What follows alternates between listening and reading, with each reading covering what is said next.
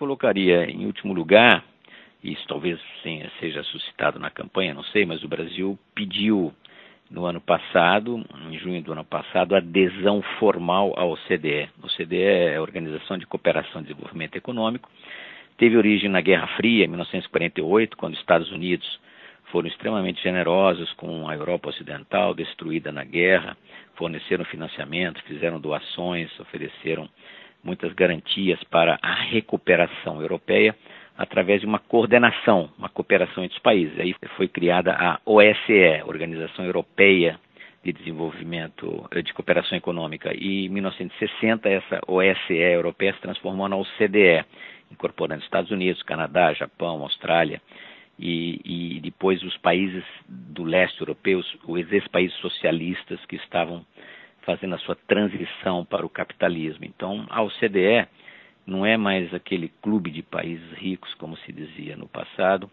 e sim o chamado Clube de Boas Práticas. Ela é uma espécie de ministério governamental dividido em todas as áreas setoriais de um governo, de políticas setoriais, fiscal, monetária, educacional, industrial, agrícola, tecnológica, mão de obra, etc., etc., que é justamente a maior racionalidade possível. E, e, se, e seria estúpido ao Brasil, que já teve vários problemas de hiperinflação, emissionismo irresponsável, é, crises justamente, crises externas ou crises internas, como a crise presente, desprezar a boa experiência desse clube de boas práticas que é a OCDE. E durante muito tempo, no governo do Lula, petismo se desprezou a OCDE por supostamente representar é, um chamado consenso de Washington, políticas neoliberais, ou seja, um conjunto rematado de bobagens e estupidezes econômicas que só nos atrasaram.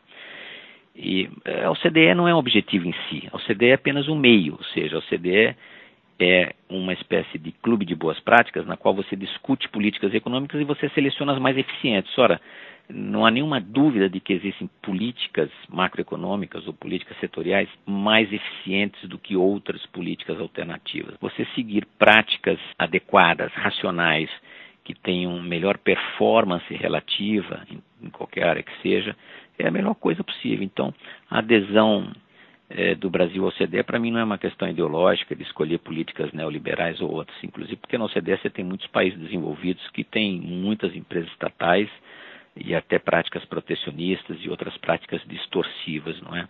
No conjunto, a OCDE indica as melhores políticas. Se os países querem seguir ou não, isso é um problema soberano de cada país. Agora, o fato é que você tendo à disposição um conjunto de alternativas de política, é como você ter um banco de dados do qual você extrai aquilo que melhor se adapta às suas condições e circunstâncias. Não é? Então, não é um fim em si, o CDE, mas é um meio. Os empresários brasileiros não podem esperar que, com o protecionismo praticado atualmente no Brasil, eles venham se tornar mais competitivos. Ao contrário, eles vão se tornar menos competitivos. Quando você se fecha porque você não pode competir com produto estrangeiro, você está se condenando a ficar mais atrasado ainda. Então, é, o fechamento não é, é a melhor é, solução né, para os problemas. Então, independentemente da crise fiscal que a gente tem hoje, que será provavelmente o foco dos debates eleitorais, eu acho que a palavra de ordem para o Brasil nesse momento